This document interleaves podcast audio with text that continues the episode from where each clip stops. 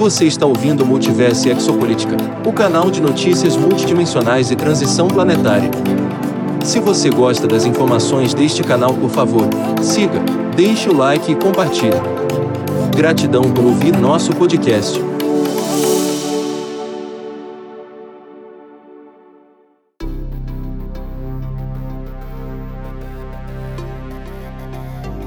Este é o diário secreto escrito pelo vice-almirante Richard Evelyn Band sobre sua espetacular viagem aos confins dos mundos intraterrenos, localizados além do polos antárticos, e que levam a mundos habitados por seres de alta tecnologia avançada.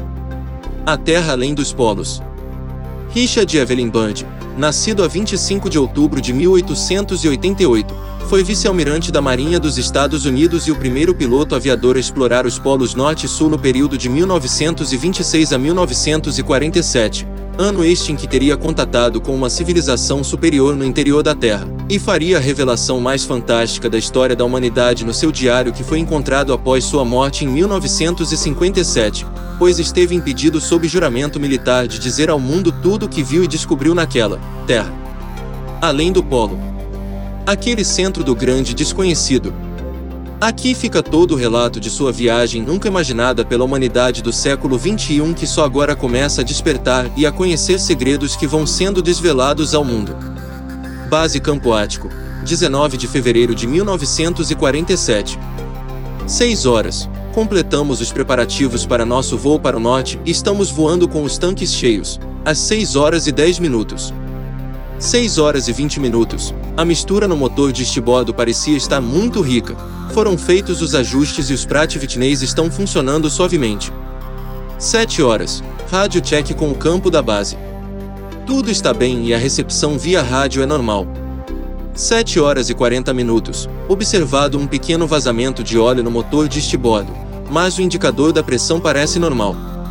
8 horas. Pequena turbulência vinda de leste numa altitude de 2.321 pés, corrigido para 1.700 pés. A turbulência acabou, mas aumenta o vento de popa. Feito pequeno ajuste nos controles do acelerador e o avião está com desempenho muito bom. 8 horas e 15 minutos. Checagem de rádio com o campo da base. Situação normal. 8 horas e 30 minutos. Nova turbulência. Altitude aumentada para 2.900 pés. Voo tranquilo novamente. 9 horas e 10 minutos. Vastidão de gelo e neve abaixo, notando uma coloração amarelada. Exame desse padrão de cor abaixo, notando também coloração avermelhada ou púrpura. Circulando esta área com duas voltas completas e voltando ao curso traçado. Checagem de posição novamente com a base do campo e transmitindo informação sobre as colorações no gelo e na neve abaixo. Bússola e giroscópio começando a girar e oscilar. Estamos incapazes de manter nosso rumo pelos instrumentos orientando-nos pelo Sol, mas tudo ainda parece bem. Os controles parecem lentos em responder, mas não há indicação de congelamento. 9 horas e 15 minutos. Parece haver montanhas à distância. 9 horas e 49 minutos. Já se passaram 29 minutos da primeira visão das montanhas. Não é uma ilusão. São montanhas consistindo de uma pequena cadeia que nunca vi antes. 9 horas e 55 minutos. Mudança de altitude para 2.950 pés, encontrando forte turbulência outra vez. 10 horas. Estamos atravessando a pequena cadeia de montanhas e ainda indo para o norte da melhor maneira possível. Além da cadeia de montanhas está o que parece ser um vale com um pequeno rio correndo pelo meio. Não deveria haver um vale verde abaixo. Definitivamente, alguma coisa está errada e anormal aqui. Deveríamos estar sobre gelo e neve. Há grandes florestas nas encostas das montanhas. Nossos instrumentos de navegação ainda estão girando e o giroscópio está oscilando para trás e para frente. 10 horas e 5 minutos. Altera a altitude para 1400 pés e executa uma volta fechada para a esquerda, para examinar melhor o vale abaixo. É verde com musgo ou uma espécie de relva muito fechada. A luz aqui parece diferente. Já não vejo o sol. Fizemos outra curva para a esquerda e vemos o que parece ser um grande animal abaixo de nós. Parece um elefante. Não. Parece mais um mamute. É inacreditável. Ainda assim, lá está ele. Diminuindo a altitude para mil pés e pegando binóculos para examinar melhor o animal. Confirmado, definitivamente é um animal semelhante a um mamute. Relatamos isso para a base. 10 horas e 30 minutos, encontrando mais colinas verdes ondulantes. O indicador de temperatura está na marca 74 graus Fahrenheit, 23 graus centígrados. Continuando agora o nosso curso. Os instrumentos de navegação agora parecem normais. Estou intrigado com seu desempenho. Tentativa de contatar a base. O rádio não está funcionando. 11 horas e 30 minutos. O campo abaixo está mais plano e normal, se é que posso usar essa palavra. Adiante vemos o que parece ser uma cidade. Isso é impossível. O avião parece leve ou estranhamente flutuante. Os controles se recusam a responder. Meu Deus! Ao lado de nossas asas, direita e esquerda, estão aeronaves de um tipo estranho. Estão se aproximando rapidamente. São em forma de discos e irradiam luz. Estão agora suficientemente perto para ver suas insígnias são uma espécie de suástica. Isso é fantástico. Onde estamos? O que aconteceu? Puxe os controles da aeronave outra vez, porém não há resposta dos instrumentos de voo. Fomos apanhados por uma garra de algum tipo. 11 horas e 35 minutos. Nosso rádio instala e uma voz fala em inglês com o que talvez seja um ligeiro sotaque nórdico ou alemão. A mensagem é: Bem-vindo, almirante. Está em boas mãos. Reparo que os motores de nosso avião pararam. O aparelho está sob algum controle estranho e está virando. Os controles são inúteis. 11 horas e 40 minutos. Recebida outra mensagem pelo rádio. Começamos a aterrissagem agora. Em momentos o avião treme ligeiramente e começa a descer, como se houvesse sido apanhado num enorme elevador invisível. O movimento para baixo é mínimo e tocamos o chão apenas com um leve salto. 11.45 Estou fazendo uma última anotação apressada no diário de voo. Uma porção de homens se aproxima a pé de nossa aeronave. São altos com cabelo louro. À distância, pode-se ver uma grande cidade, reluzente, pulsando com matizes do arco-íris. Não sei o que nos acontecerá agora, mas não vejo sinais de armas nos que se aproximam. Ouço agora uma voz ordenando-me para abrir a porta. Eu obedeço. Deste ponto em diante, narro todos os acontecimentos seguintes, de memória. Desafia a imaginação e pareceria loucura, se não houvesse acontecido. O radiotelegrafista e eu fomos tirados do aparelho e recebidos de modo muito cordial. Fomos depois embarcados num transporte em forma de plataforma, sem rodas. Levou-nos à cidade resplandecente com grande rapidez. Quando nos aproximamos, a cidade pareceu-nos feita de um material cristalino. Logo chegamos a um grande edifício, de um estilo que eu nunca havia visto. Parecia ter saído da prancheta de Frank Lloyd Wright, ou talvez, mais corretamente, de um cenário de Buck Rogers. Deram-nos uma espécie de bebida quente, cujo gosto não se parecia com qualquer coisa que eu já tenha experimentado. Era deliciosa. Cerca de dez minutos depois, dois de nossos anfitriões vieram aos nossos aposentos, dizendo que eu os devia acompanhar. Não tive escolha e obedeci. Deixei o radiotelegrafista e nós andamos uma distância curta, entrando no que parecia um elevador. Descemos por alguns momentos, a máquina parou e as portas se levantaram silenciosamente.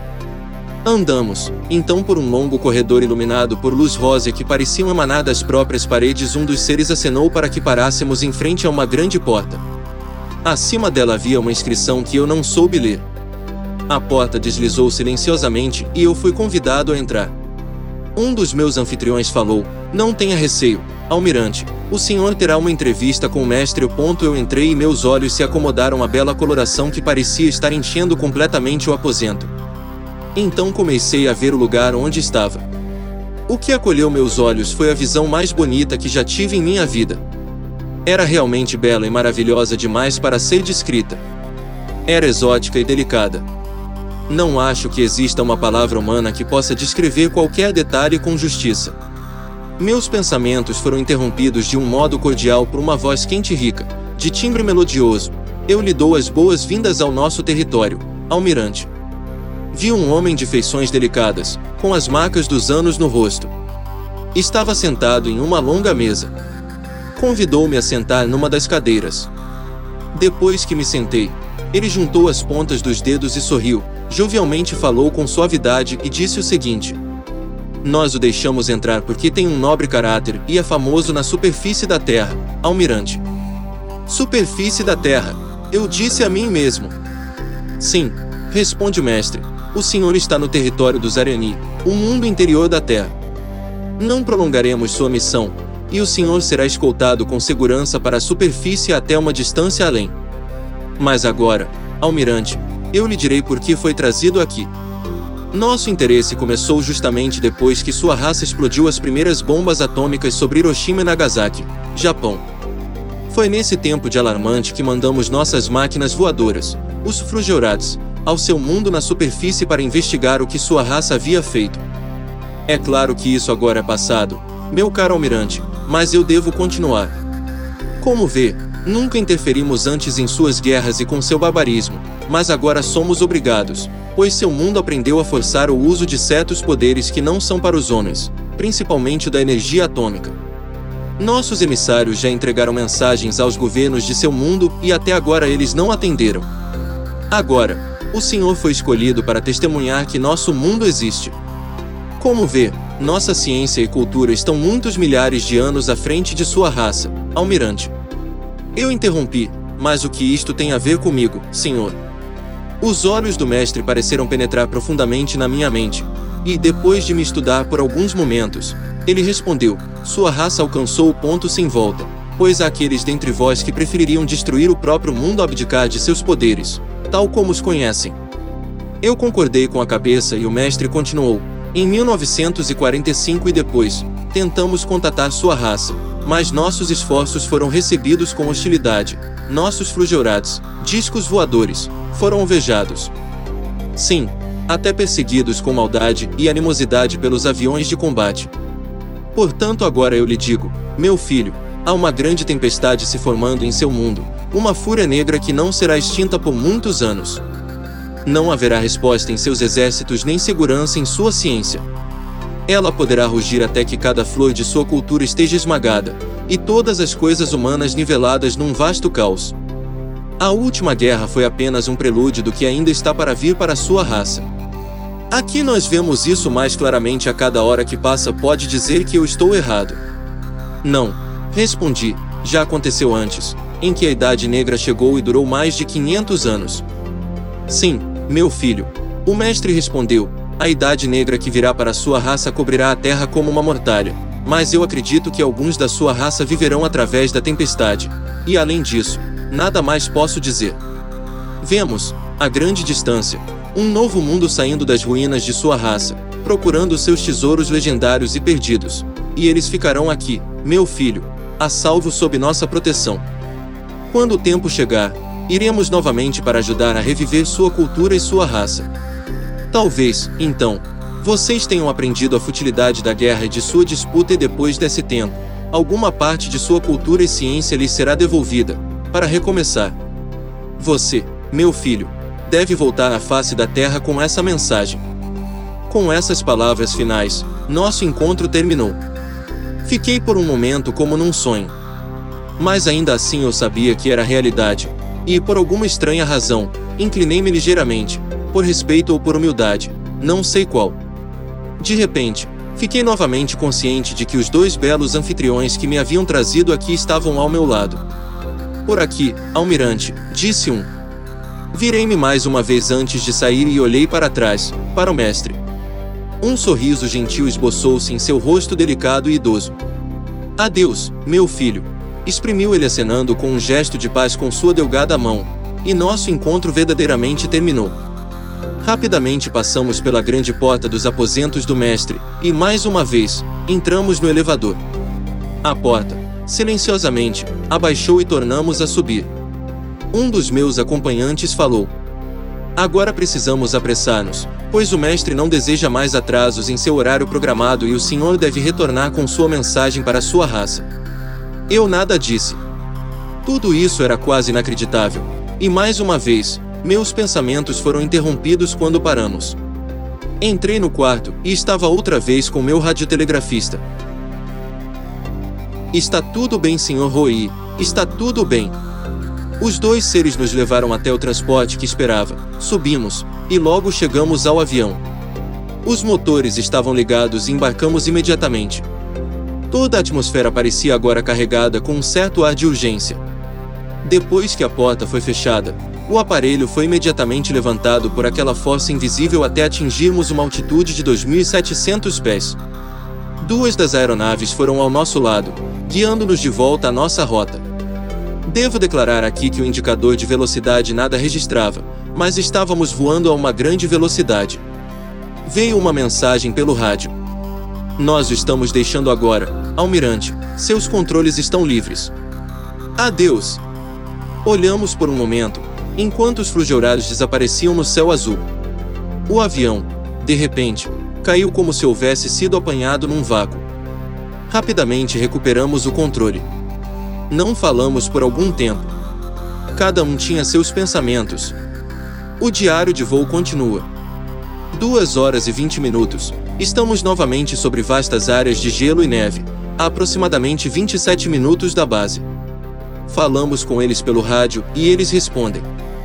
Declaramos todas as condições normais normais. A base expressa alívio com o restabelecimento de nosso contato. Três horas. Aterrissamos suavemente na base. Eu tenho uma missão. Fim do diário. 1 de março de 1947. Acabo de participar de uma reunião no Pentágono. Relatei integralmente o que descobri e a mensagem do mestre. Tudo foi devidamente gravado. O presidente foi avisado. Fui detido por várias horas, 6 horas e 39 minutos, para ser exato. Fui exaustivamente interrogado pelas forças de segurança máxima e por uma equipe médica. Foi uma grande provação. Fui colocado sob estrita vigilância pelo Serviço de Segurança dos Estados Unidos da América. Ordenaram-me que permanecesse em silêncio quanto a tudo que descobri, pelo bem da humanidade. Inacreditável. E me lembraram de que sou militar e de que devo obedecer ordens. 30 de fevereiro de 56, última anotação. Os últimos anos que passaram desde 1947 não foram bons. Faço agora minha última anotação neste diário singular. Terminando, devo declarar que, fielmente, mantive este assunto em segredo, conforme ordenado, por todos estes anos. Foi completamente contra meus princípios morais. Agora, Parece-me pressentir a chegada da longa noite e esse segredo não morrerá comigo, mas, como deve ser com tudo que é verdade, deverá triunfar. Ele pode ser a única esperança para a espécie humana. Eu vi a verdade e ela vivificou meu espírito e me libertou. Cumpri com meu dever para com o monstruoso complexo militar. Agora, a longa noite começa a aparecer, mas não haverá fim. Quando a longa noite do ático terminar, o sol brilhante da verdade voltará, e os que forem da escuridão cairão com a sua luz. Pois eu vi aquela terra além do polo, aquele centro do grande desconhecido. Fonte: http mensagengalacticas.blogspot.com.br barra Solange Cristine Ventura http